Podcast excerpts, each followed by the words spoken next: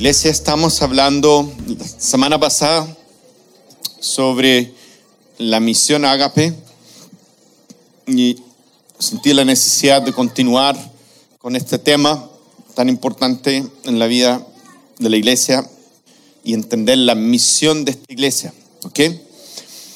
Así que partí hablando sobre la visión. Ah, si tú ves en el segundo diapositivo, y use algunas frases que salen de la visión de la iglesia, porque primero es importante que prende en nosotros la visión. Si no hay visión espiritual, no va, a haber la carga o la energía para cumplir la misión. Si nosotros no vemos la necesidad, no vamos a actuar. Y así por eso comparto pedacitos de la visión para despertar la visión y ver, comprender necesidad para luego, ¿cierto?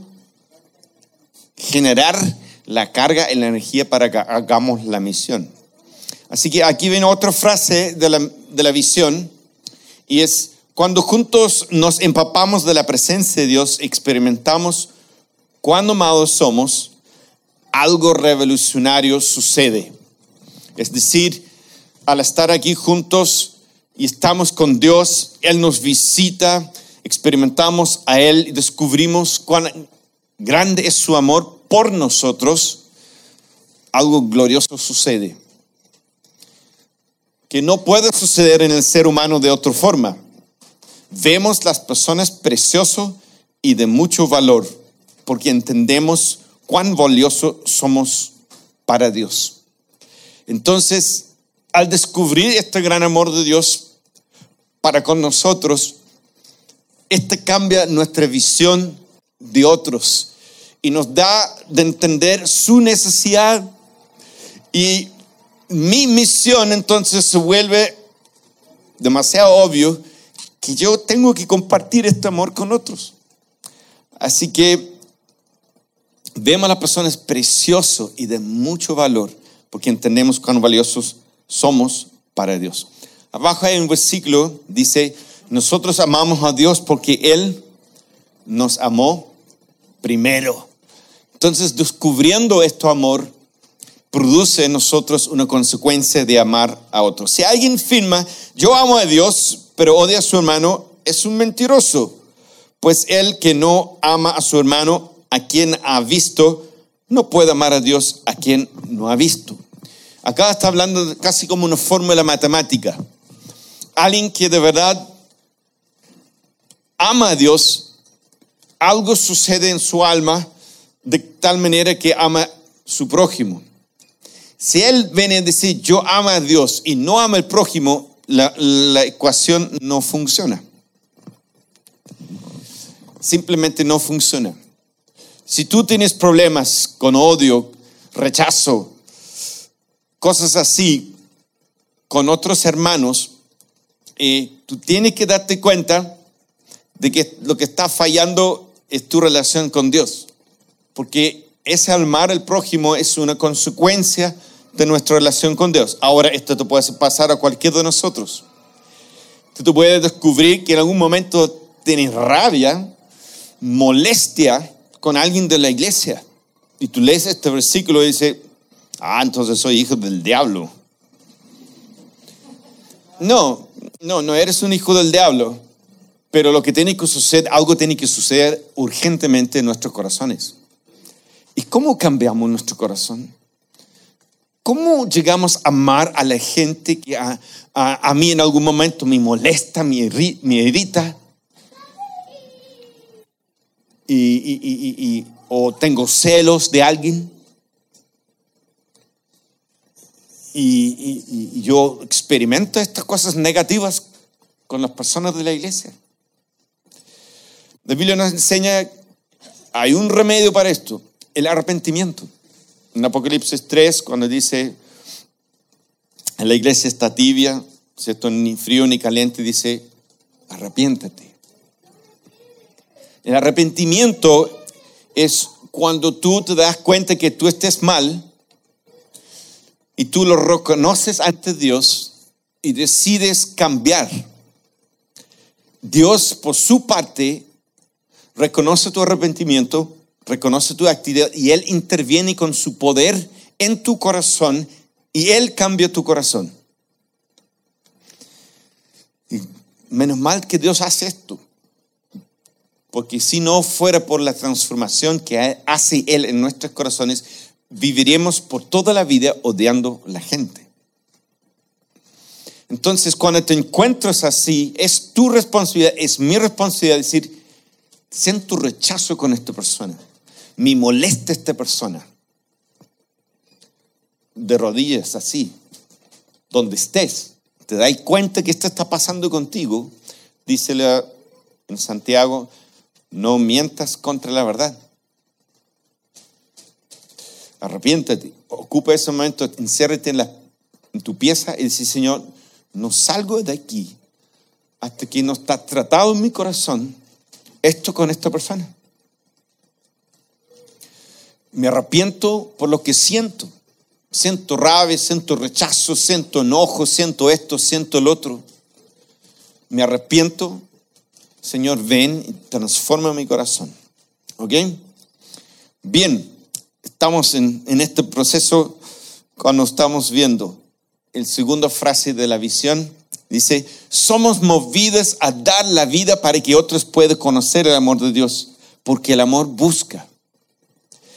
Ahora, la consecuencia es cuando descubrimos este gran amor de Dios, lo vivimos, lo experimentamos, será muy canalla no querer ir a compartirlo. ¿O no? Si lo recibiste gratuitamente, por gracia recibimos el amor de Dios, el perdón de Dios y todas estas riquezas, Él dice, gracias Dios, me lo guardo para mí. Moralmente eres un criminal. Moralmente somos canallas. Habiendo recibido tal gran amor, de parte de Dios de forma gratuita, lo mínimo que puede esperar de mí es que reacciona en este amor, empieza este amor a fluir a través de mí y que yo me muevo y aún doy mi vida para que otros reciban este amor también. Es una consecuencia natural del amor. Y hemos puesto esta frase porque el amor busca. Dice Jesús, vino a salvar, ¿cierto? Y, ¿cómo se llama el versículo Lucas 19? Buscar y salvar a los que se había perdido. Es decir, Jesús no nos dejó perdido. Él dejó el cielo, vino a la tierra, tomó un cuerpo humano y nos vino a buscar. Porque el amor busca. El amor no es pasivo, el amor no es indiferente, si ustedes hace tres años tuvieron una pelea familiar en las fiestas patrias y la familia tuvo la medio pelea y se separaron y desde entonces no se han juntado porque están peleados, es nuestra responsabilidad ir a buscar, no dejar las cosas así, porque el amor busca y tú vas y lo pides perdón y te humillas y eso es lo que hace el amor. Ahora, si estáis resistiendo con el orgullo porque me trató mal, mira, me trataron así, nos dejaron afuera, nos rechazaron, aquí, aquí, que ña, ña, ña, ña, ña, ña. ¿Cierto? Arrepiéntete, humíllate, vaya a pedir perdón. ¿Y sabes lo que va a pasar? Va a venir el reino de Dios no solamente va a estar restaurado tu relación con ellos, pero ellos van a ser tocados, van a empezar a pedir perdón y toda una cadena de reacciones a favor del reino de Dios, porque tú tomaste la decisión.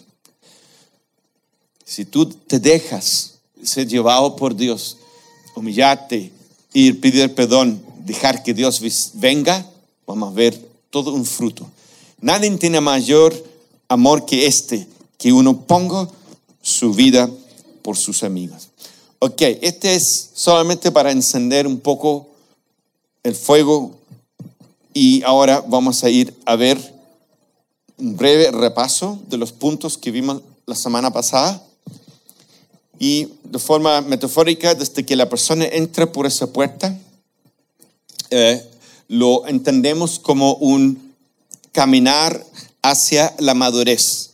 Es decir, una pista en que queremos que las personas caminan porque anhelamos para ellos un proceso de enamorarse de Dios y luego conocer lo que llamamos el amor valiente, en donde llenados del amor de Dios están dispuestos a dar sus vidas para otros.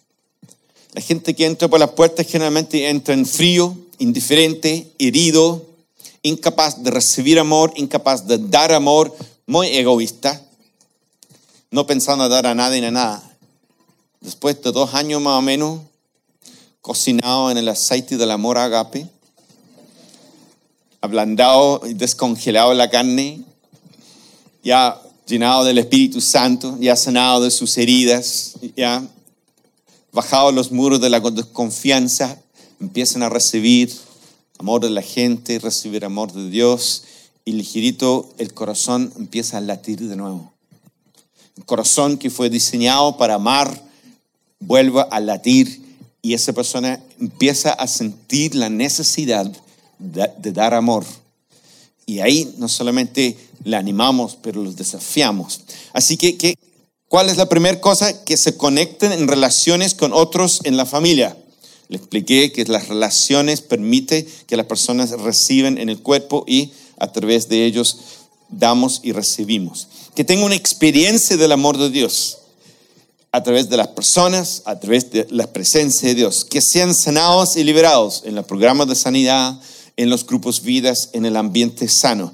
Que sean discipulados, equipados en las escuelas del reino, ¿cierto? En los grupos pequeños, misiones a corto plazo.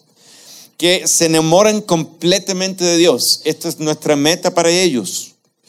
Que al descubrir cuán grande es el amor de Dios, al entregarse a ese discipulado, empieza a desarrollar una relación con Dios mucho más disciplinado en el Agape 2, aprendiendo sus disciplinas, algo constante donde diariamente está en intimidad con Dios, el corazón se va siendo cada vez más conectado con Dios, lleno del Espíritu Santo, empieza una relación de amor real con Dios.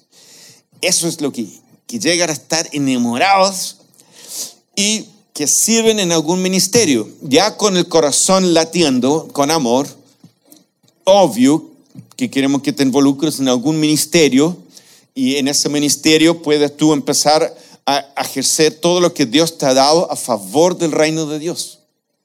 Yo le he dicho esto muchas veces, lo vuelvo a repetir porque hace un contraste fuerte y nos da entendimiento.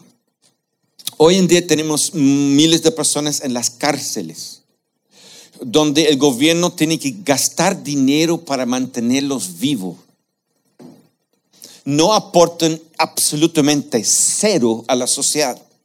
De hecho, son un gasto para la sociedad. Esas personas no aportan nada. Son, en comillas, así como ladrones que descuentan en lugar de aumentar. Una persona empapada de la presencia de Dios y el amor de Dios en una iglesia sirve sus dones son a disponibilidad de Dios, sus dineros están a disponibilidad de Dios, sus talentos. Todo es un servicio, un fruto. Qué contraste entre la persona en la cárcel y un cristiano maduro que se dé por el reino de Dios servicio gratuitamente, usando todas sus capacidades para edificar el reino de Dios en la iglesia. Lo vamos a ver ahora que se enamoran completamente de Dios, que sirven en un ministerio, que descubren el amor valiente. Que una vez que se enamoran de Dios, descubre este amor que le hablamos terminando el mensaje el domingo pasado, un tipo de amor como la Madre Teresa que para ella no es ningún problema cuando le llega a una monjita nueva dormir en la mesa. No es nada para ella, porque el amor es sufrido, es decir, la Espíritu Santo te capacita a desplazarte por otros, por el bienestar de otros. Y eso es el amor valiente, es un amor que se entrega por otros porque late en el corazón el Espíritu Santo y te hace entregar tu vida por otros, ¿ya? Tal como hizo Jesús, quien fue lleno del Espíritu Santo. Bien, sigamos.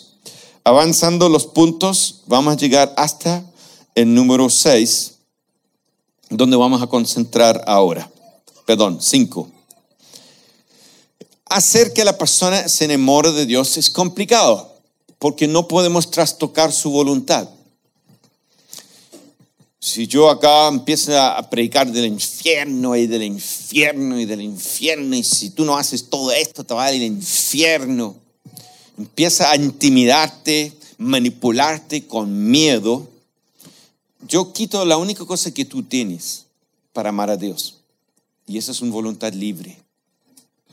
Por lo cual nosotros creemos en mucha libertad en esta iglesia, porque cada persona tiene que poder tomar su propia decisión para amar y los hombres que están obligando a sus esposas a venir a la iglesia o, o eh, las esposas que están obligando a sus maridos o presionándoles todo el rato para que vayan, hay que quitarse la presión, porque tú le quitas la única cosa que tiene para amar. Y esa es una voluntad libre. Esa rico de decidir por ti mismo que vas a hacer hacia algo hacia Dios. Esa te da cosquillas en el corazón, así como voy a decidir, yo mismo voy a hacer esto para Dios, como magia, porque hay un gozo en darte por tu propia decisión hacia Dios. Y esa cosquilla de ir avanzando, enamorándote de Dios, ese es el enamoramiento.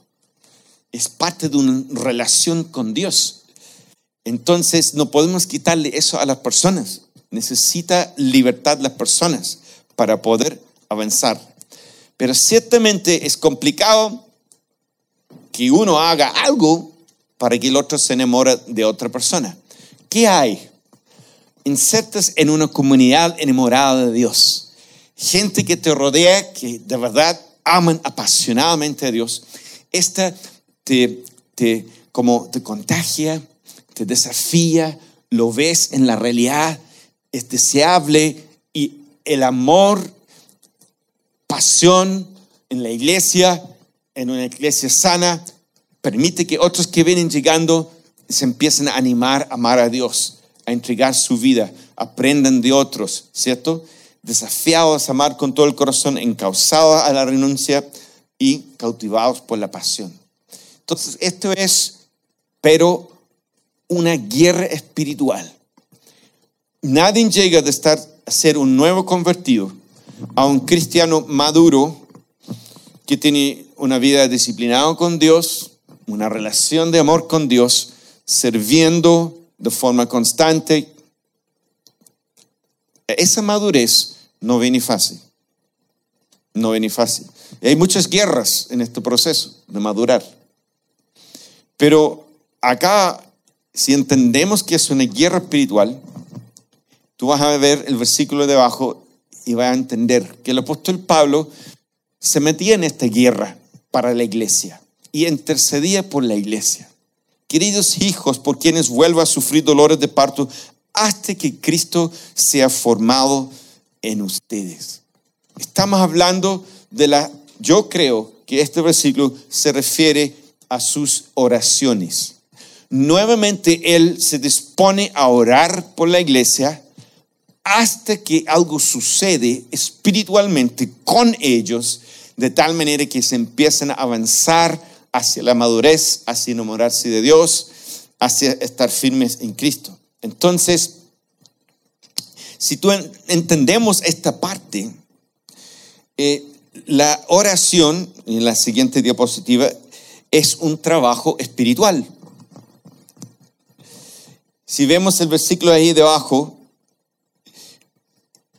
nos vamos a ir entendiendo que la iglesia tiene que ir creciendo, la iglesia tiene que ir madurando, sino que siguiendo la verdad en amor, crezcamos en todo que es la cabeza, esto es Cristo, de quien todo el cuerpo bien concertado y unido entre sí por todas las coyunturas que se ayudan mutuamente, según la actividad propia de cada miembro.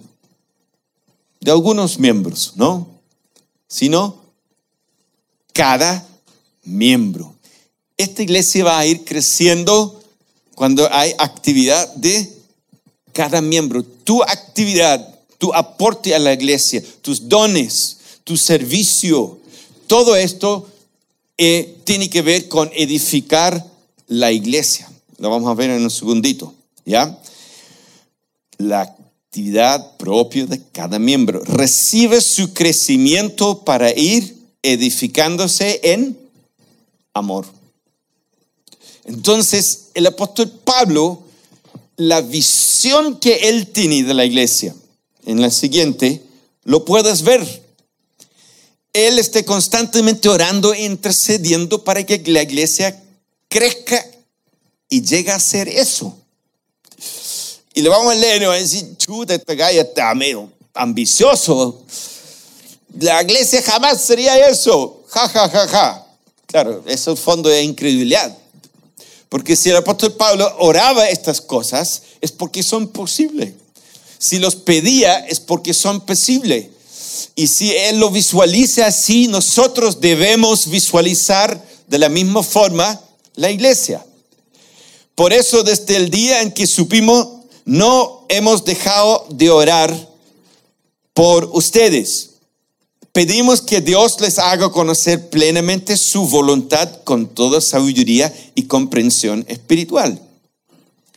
Esto es Pablo escribiendo una carta a los que estaba en Colose, él supo que se había nacido una iglesia de nuevos creyentes ahí, no los había conocido personalmente, pero desde el día en que supimos del grupo estaba ahí, no hemos dejado de orar. Se puso en la intercesión, se puso a orar por ellos, y esto es lo que oraba.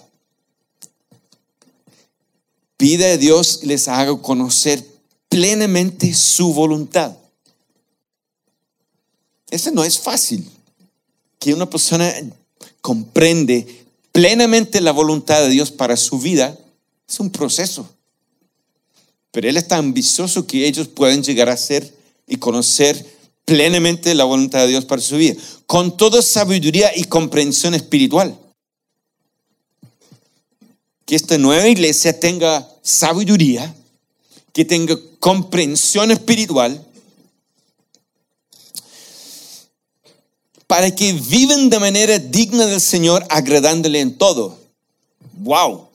Ambicioso este apóstol. ¿Realmente cree que los canutos se van a poner la pila? ¿Se van a empezar a buscar a Dios? ¿Que realmente van a crecer?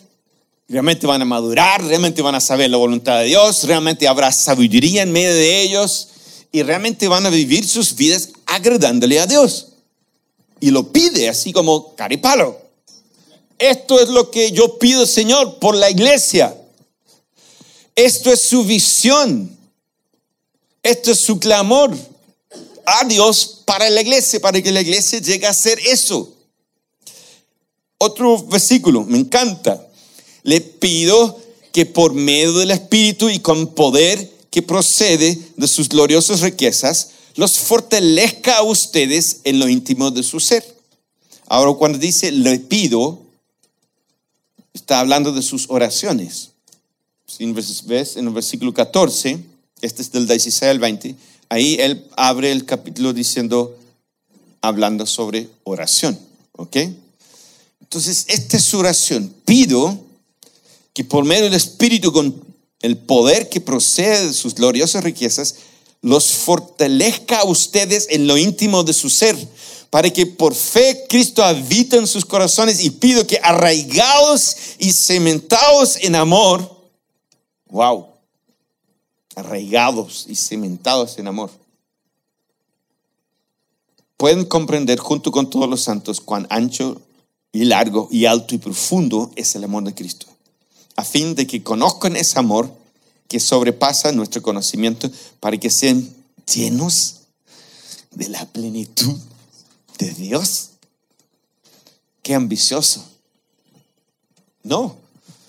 Estas son las oraciones del apóstol Pablo. Y nótense, no hay ninguna oración en el Nuevo Testamento o el Antiguo Testamento del apóstol Pablo orando por los pecadores que necesitan salvación.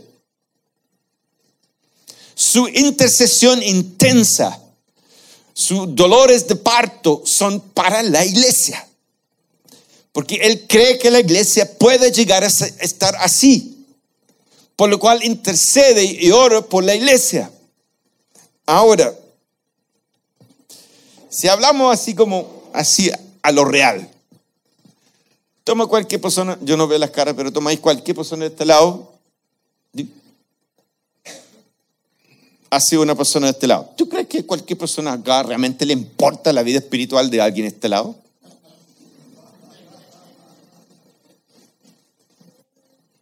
No están ni ahí en realidad.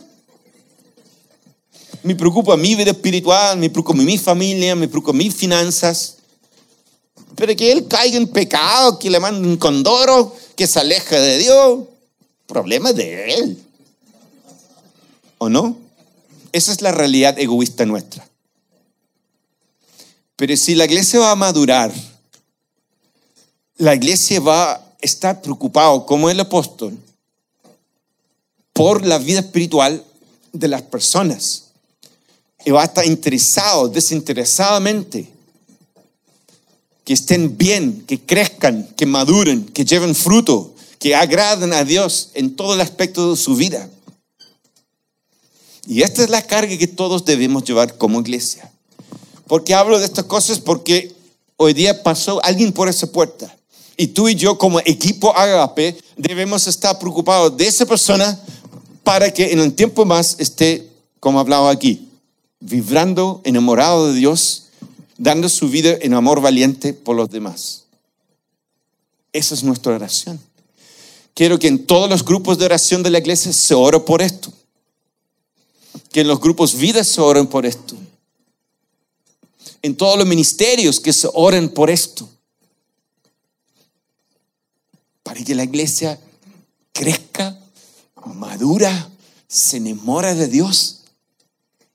Dice, y pido que arraigados y cimentados en puedan comprender junto con todos los santos cuán ancho y largo y alto y profundo es el amor de Cristo, a fin de que conozcan ese amor,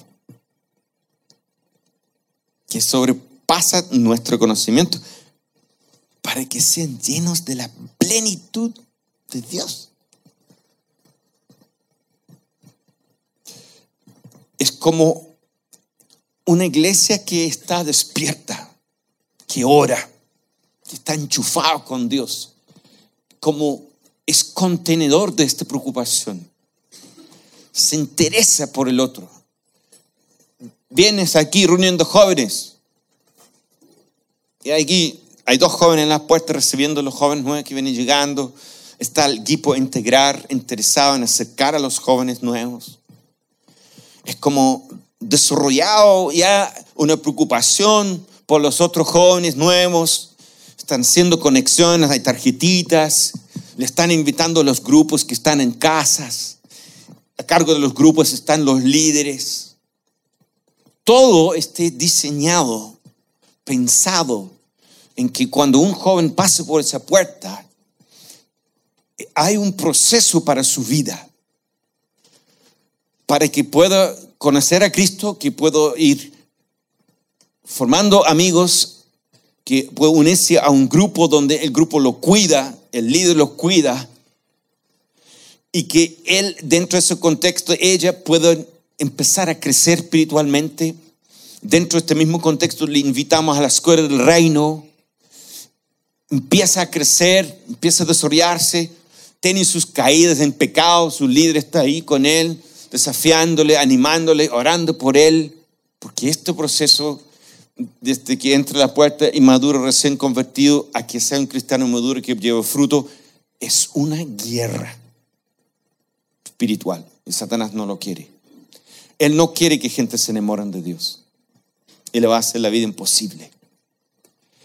Y nosotros que somos un poquito más maduros, los que somos líderes en la iglesia, debemos tener esta carga, debemos tener esta intercesión, debemos tener esta preocupación. Y te lo voy a ir explicando un poquito para que ve el cuadro grande. Porque si, bueno, ¿y qué gano yo si tal persona ama más o ama menos a Dios? Bueno, primeramente debes saber que tú no puedes hacer algún mayor bien a otro ser humano que acercarle más a Dios. No hay mayor bien que un ser humano puede hacer hacia el otro más que acercarle más a Dios. Tú ayudas a una persona a acercarle un cacho más a Dios. Lo haces el mayor favor que tú puedes hacerle a un ser humano. Ahora puede que no me pescas. Cuando estamos allá arriba y ya todos los misterios son revelados, entonces, pastor tenía razón. Ese día que encontré a mi amigo en la calle, oré por él, tomó decisiones en su vida, de ahí cambió su vida y, mira, mira, pastor, mira, este gallo iba para allá. Mira dónde está hoy día. Pero ahora mirando desde el cielo. Otra cosa. Entonces, no hay mayor bien que tú puedas hacer otro ser humano más acercarle más a Dios. Sigamos entendiendo esto. Una vez que las personas entran acá, están en todo este proceso, queremos que ellos sirven en algún ministerio. Ahora, trabajando por amor, trabajando en un equipo, desarrollando un carácter aprobado, aprendiendo a ministrar en el Espíritu. Pero todo esto es con un fin. ¿Qué fin? Mira el versículo. Ahora bien, Cristo dio los siguientes dones a la iglesia, los apóstoles, los profetas, los evangelistas, los pastores, maestros. Ellos tienen la responsabilidad de preparar el pueblo de Dios para que lleve a cabo la obra de Dios. Y edifica la iglesia, es decir, el cuerpo de Cristo. Esta es la meta, que la iglesia se edifica. Ahora, en comillas, quiero decirte que en la viña es para nosotros muy importante que la iglesia no deje de atender la necesidad de las personas que tienen necesidades. John Wimber, el fundador de la viña, dijo, si tu iglesia no ayuda a los pobres, saca el letrero viña de tu iglesia.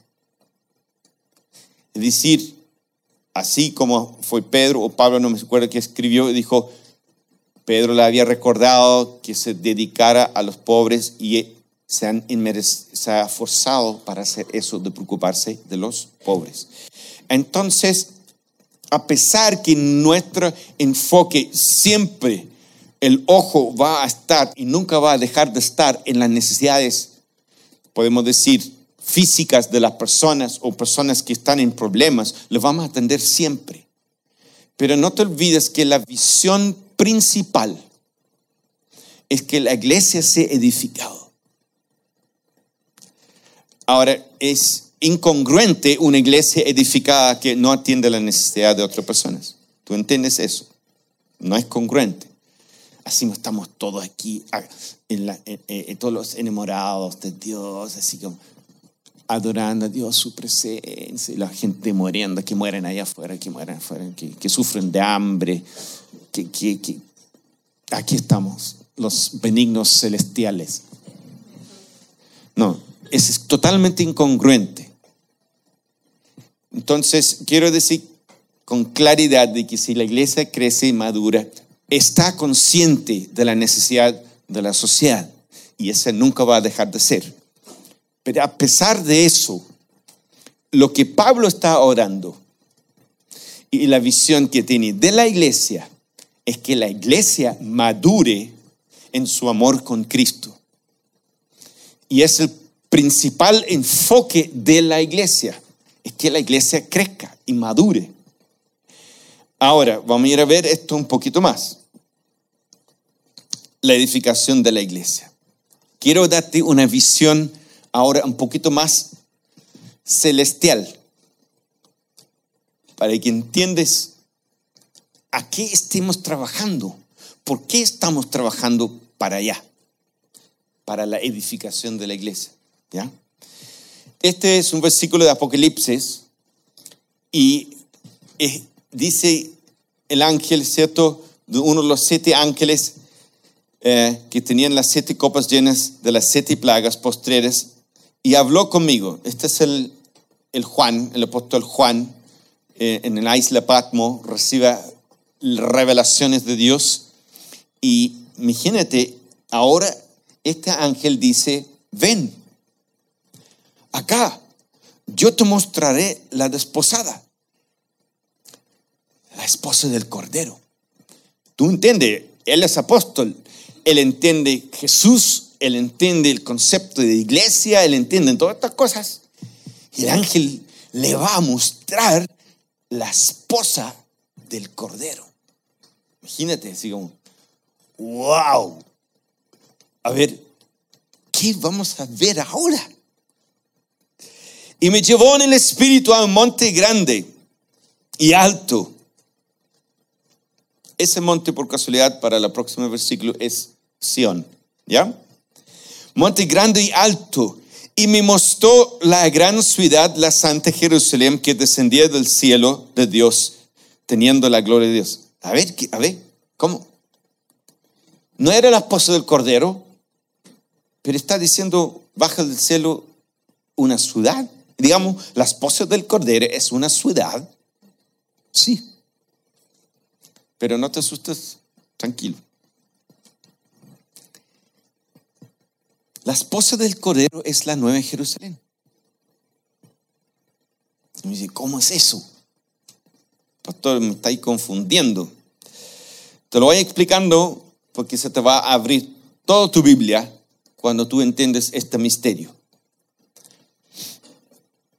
No lo voy a explicar todo el misterio, tendrá que ser el agape 3 para eso.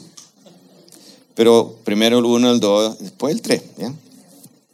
Ahora, dice, su fulgor era semejante a de una piedra preciosísima, como piedra de jaspe, diafana como el cristal. Entonces, el ángel le mostró al apóstol Juan la esposa del Cordero. Y la esposa del Cordero era una ciudad que se llamaba la Santa Jerusalén. Y era preciosa como una piedra así increíble.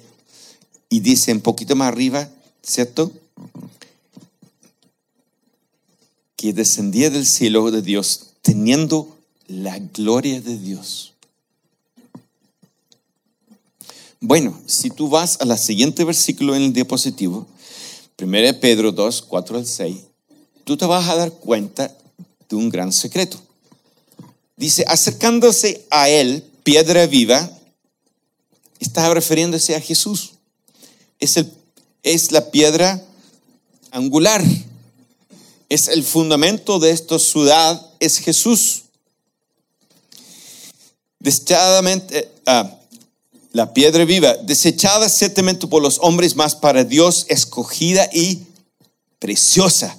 Vosotras también, como piedras vivas, sed edificados como casa espiritual y sacerdocio santo para ofrecer sacrificios espirituales aceptables a Dios por medio de Jesucristo. Tú y yo somos piedras vivas. Y somos piedras que hace esa ciudad. Los apóstoles de verdad son las, dice, las piedras, las simientes. Y sobre las piedras, las simientes están los nombres de los apóstoles esa ciudad preciosa, de piedras preciosas, la nueva Jerusalén, es la novia Cordero, pero es la esposa, ese es nosotros. Somos piedras vivas en un templo que está siendo edificado, que va a perdurar por toda la eternidad. Ahora, si es literal o si es figurativo, no me importa. El hecho es, es una verdad. Ahora, si te quieres entender más este secreto, leyendo Gálatas capítulo 4, Pablo hace una alegoría y hace una comparación entre los dos esposas de Abraham. Una era Agar y la otra era Sara. Dice, Agar representaba la Jerusalén terrenal, que con sus hijos están en esclavitud bajo la ley.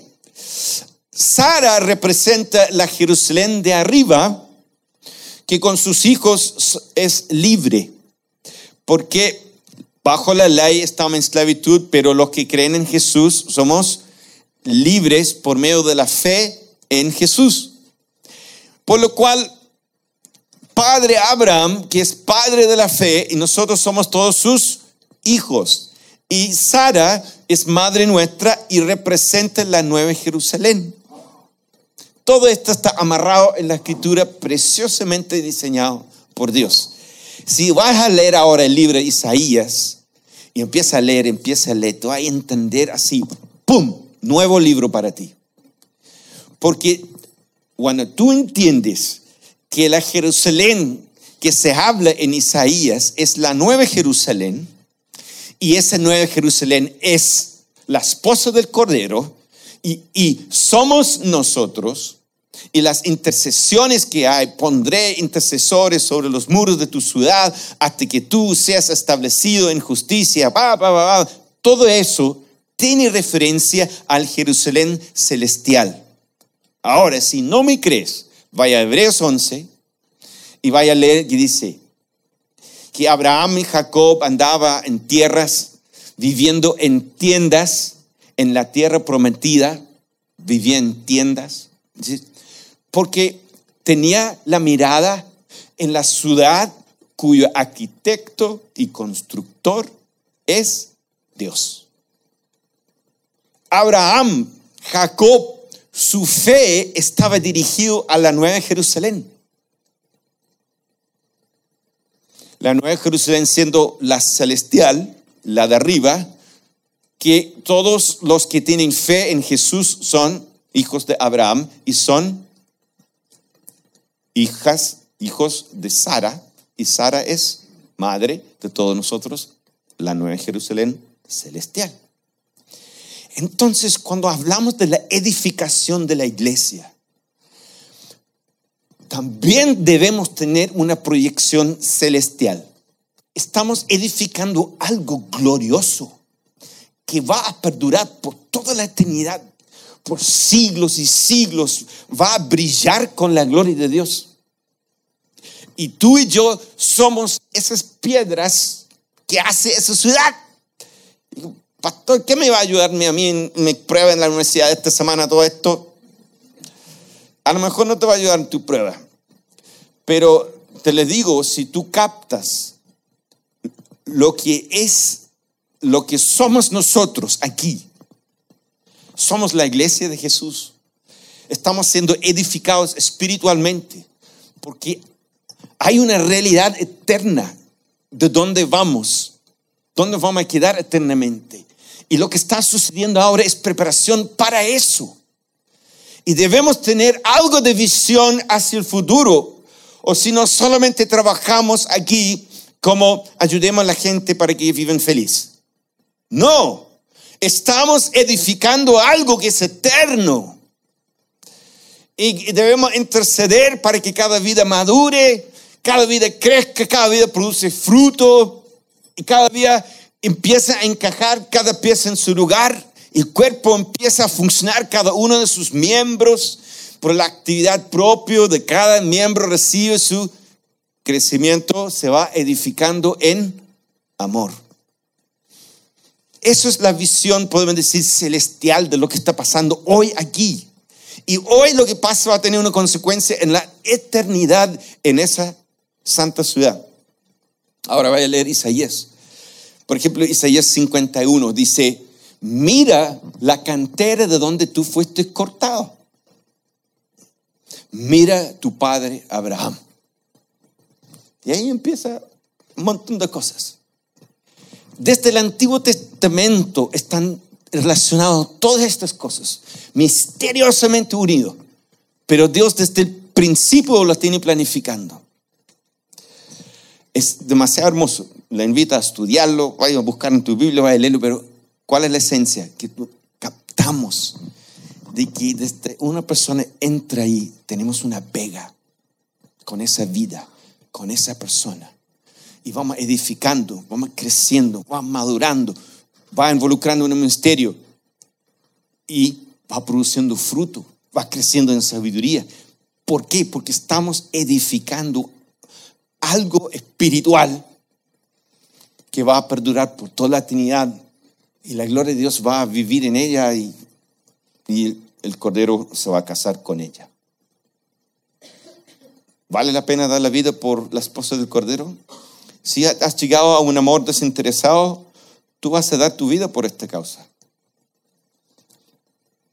Pero no la podrás si no quema en tu corazón esta visión, si no quema en tu corazón la realización de lo que el trabajo espiritual esté edificando algo que va a permanecer por la eternidad. Ok. Bien, para ir cerrando esto, entendiendo lo que estamos haciendo en cada una de las vidas, nosotros queremos que cada uno pueda involucrarse en el ministerio y que Dios, lo que Dios ha puesto en ti. En el siguiente diapositivo, desde que el 7 ahí dice, ese pedacito de carne ya está listo para la parrilla blandito, ¿cierto? La tiramos a la parrilla y sale ese olor asadito. Eso es el amor valiente. Ese es el olor grato de cuando nosotros maduremos, empezamos a amar, empezamos a dar nuestras vidas por otras personas. ¿ya? Es un fruto de haber viendo el amor maduro. Ahora, miren lo que dice, pues somos la obra maestra de Dios. Él nos creó de nuevo en Cristo Jesús a fin de que hagamos las cosas buenas que preparó para nosotros tiempo atrás. Dios tiene algo para ti, para que tú lo hagas. Y esas buenas obras, por años leí la Biblia y dije, ah, ya tengo que ir al asilo y ayudar a los abuelitos. Porque eso son buenas obras. Tengo que ir a un hogar de niños y ayudar a ese hogar de niños estudiando, estudiando, estudiando la Biblia me doy cuenta que cuando se habla de esas buenas obras, para Moisés era salir de Egipto. Esa era su buena obra. Para el apóstol Pablo era ir predicar y plantar iglesias.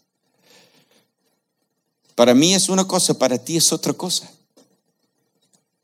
Pero Dios pensó en ti y te dio esas tareas antes para que tú las descubres y los hagas. Y en eso estás tú. Ahora, en esta época, después de Cristo, tú descubres eso dentro de la iglesia local. Ahí lo descubres. Ahí creces, ahí madures y ahora vamos a ir viendo el proceso. Queremos que cada uno de ustedes comprendan esto dentro del contexto del último diapositivo, dice la vida de José. José cuando era joven recibió unos sueños de unas cosas de trigo que representaban los miembros de su familia y esos trigos se agachaba hacia él. Después tuvo otro sueño de la estrella, la luna y nuevamente les hacía como honra a él. Cuando contaba estos sueños a sus hermanos, se enfurecieron con él. Este cabra creído, ¿qué se cree? Después, además, el papá le hace un abrigo de colores, más provoca el celo, ¿cachai? La agarran, la meten en un hoyo, pasaron a unos egipcios, la sacan del hoyo, la venden a los egipcios y se va esclavo a Egipto, donde cae en la casa de Potifar, donde Potifar lo compra como un esclavo.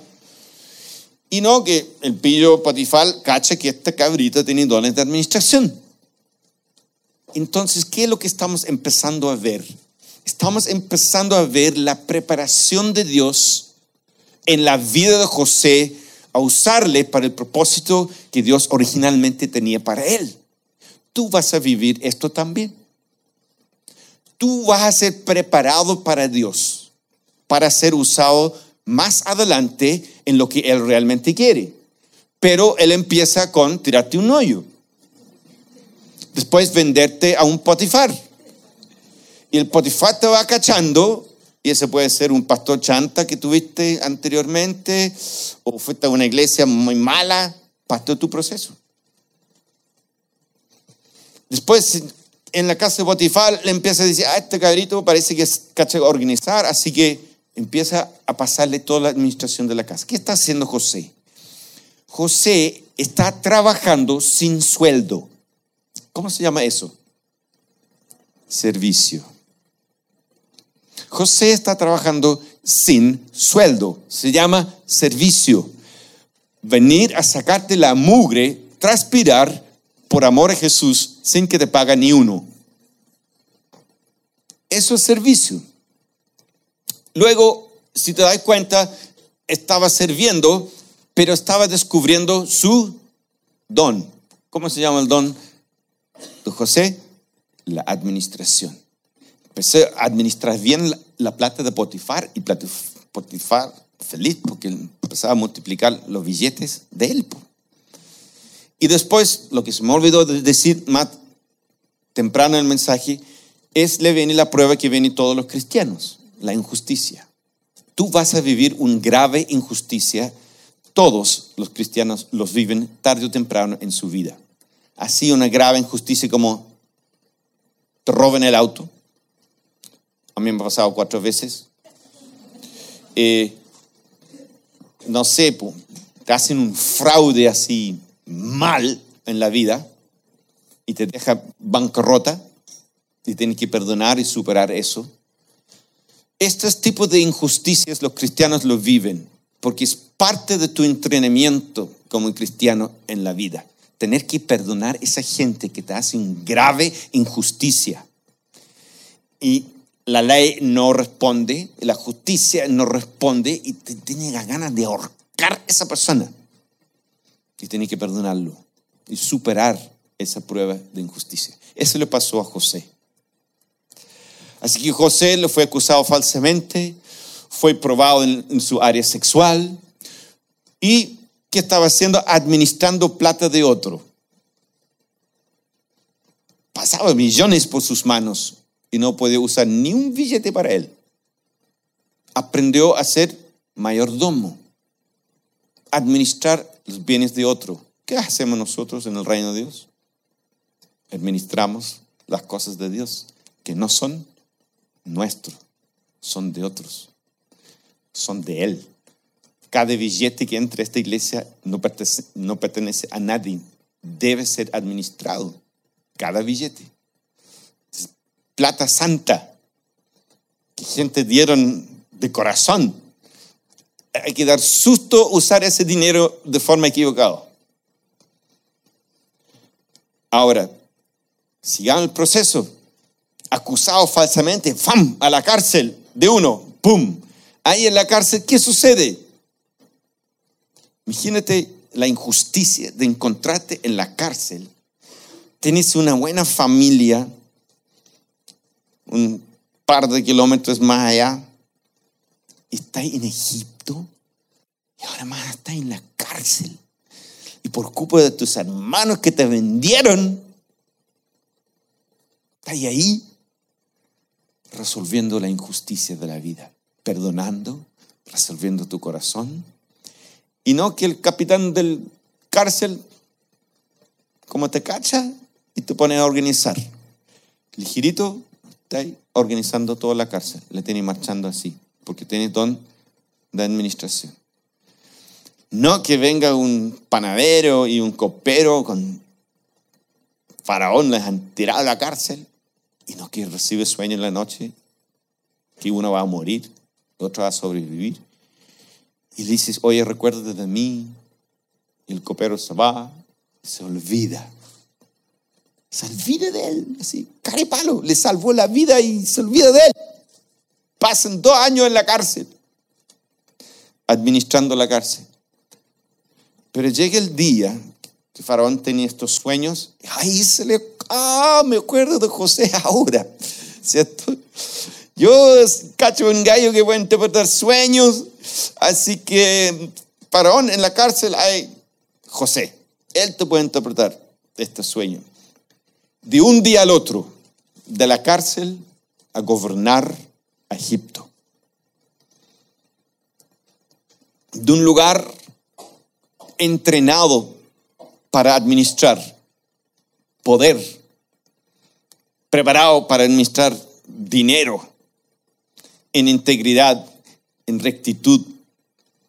Todo fue una preparación para que aquel día que saltaría de la cárcel a gobernar todas las riquezas de Egipto. Sí, José se había enojado con Dios, había salido arrancando porque se le hizo una injusticia. Si José se había enojado, amargado con Dios porque sus hermanos lo trataron mal. Si por la injusticia de esta mujer que lo tienta, no sé qué habrá pasado, pero va a la cárcel. Si se amarga en la cárcel porque Dios le puso en la cárcel, nada de esto ir un cumplimiento. Tuve que volver a Dios, volver a Dios, volver a Dios con su corazón, une y otra vez, y otra vez, y otra vez, y Dios puede cumplir el propósito con su vida. Finalmente llega al lugar dulce, yo lo llamo lugar dulce, donde Dios ya terminó su preparación contigo y te coloca en el lugar donde tú debes estar en la vida. ¿Ganas la vida con eso? ¿Usas tus dones? ¿Sirves feliz porque estás haciendo lo que te gusta? Que Dios te preparó antemano para eso. Pero para llegar al lugar dulce, tú tienes que vivir todo este entrenamiento. Son tratos de Dios. Son tratos a tu carácter. Son pruebas. Son cosas que te hacen volver a buscar a Dios una y otra y otra y otra vez para resolver tu corazón. Para formar tu corazón en, rectitud, para formar tu corazón en integridad, para enseñarte y no abusar del poder. ¿Te imaginas ahí? Todo el poder que tenía José en ese momento. Y llegan sus hermanos con las colas entre las piernas. Imagínate él, con todo el poder de Egipto, puede decir, mátalos, córtale las manos, córtale los pies. Y tenía no sé cuánta gente a su servicio. Entonces, de, una posición de poder no abusó de su poder. Porque él entendía, él no estaba ahí por sí mismo estaba sirviendo a Dios. Era un siervo desde el tiempo que entró a la casa de Potifar, aprendió a ser un esclavo, un siervo, administrando los bienes de otro. Y cuando finalmente estaba en el trono gobernando todas las riquezas de Egipto, entendió también, soy un siervo y estoy administrando los bienes de otro. Y más bien, más me vale que lo haga en integridad ante Dios. Y esto es servicio. Este es involucrarte en un ministerio, ponerte ahí. Puede que te pasen injusticias, puede que te pasen dificultades, puede que no te resulte todo bien, pero tú perseveras. Tú quedes ahí, constante, buscando a Dios. Cuando cosas malas pasan, tú vuelves a Dios a buscar la sabiduría para resolverlo. Y así Dios te va formando en carácter, te va formando, te va madurando y va produciendo los frutos, mientras que tú, agarrado de Dios, sigues adelante, sin renunciar, sin tirarte para atrás. Mira, tercero Juan, no tengo yo mayor gozo que este. No tengo mayor gozo que este. El oír que mis hijos anden en la verdad. Eso es un apóstol. Nada le produce mayor gozo en la vida de ver que sus discípulos andan en la verdad, andan con Dios. Porque se ha desgastado su vida para esos hijos, para que caminen enamorados de Dios, que caminen en la verdad, que buscan a Dios, que no salgan arrancando en las primeras pruebas, que aprenden a tratar bien la gente, que aprendan a trabajar en equipo, que aprendan a sacrificarse sin quejar. Todo eso ha sido un discipulado, discipulado, discipulado. Y ahora sus hijos maduraron y los ve caminando con Dios. No tengo mayor gozo de verlos andan, andando en la verdad. Iglesia, no sé, eso es nuestro sueño con cada persona que pase por esa puerta. Esto es nuestro sueño con tu vida y que tu vida llegue a ser ese aporte para los otros que vienen llegando. Y que todos juntos crezcamos, como dice el versículo, según la actividad propia de cada miembro. Nos vamos a ir creciendo y edificando en amor hasta estar enamorados hasta las patas de Jesús. ¿Estamos? Oremos. Señor, qué cosa más tremendo esto, Señor. ¿Cómo no?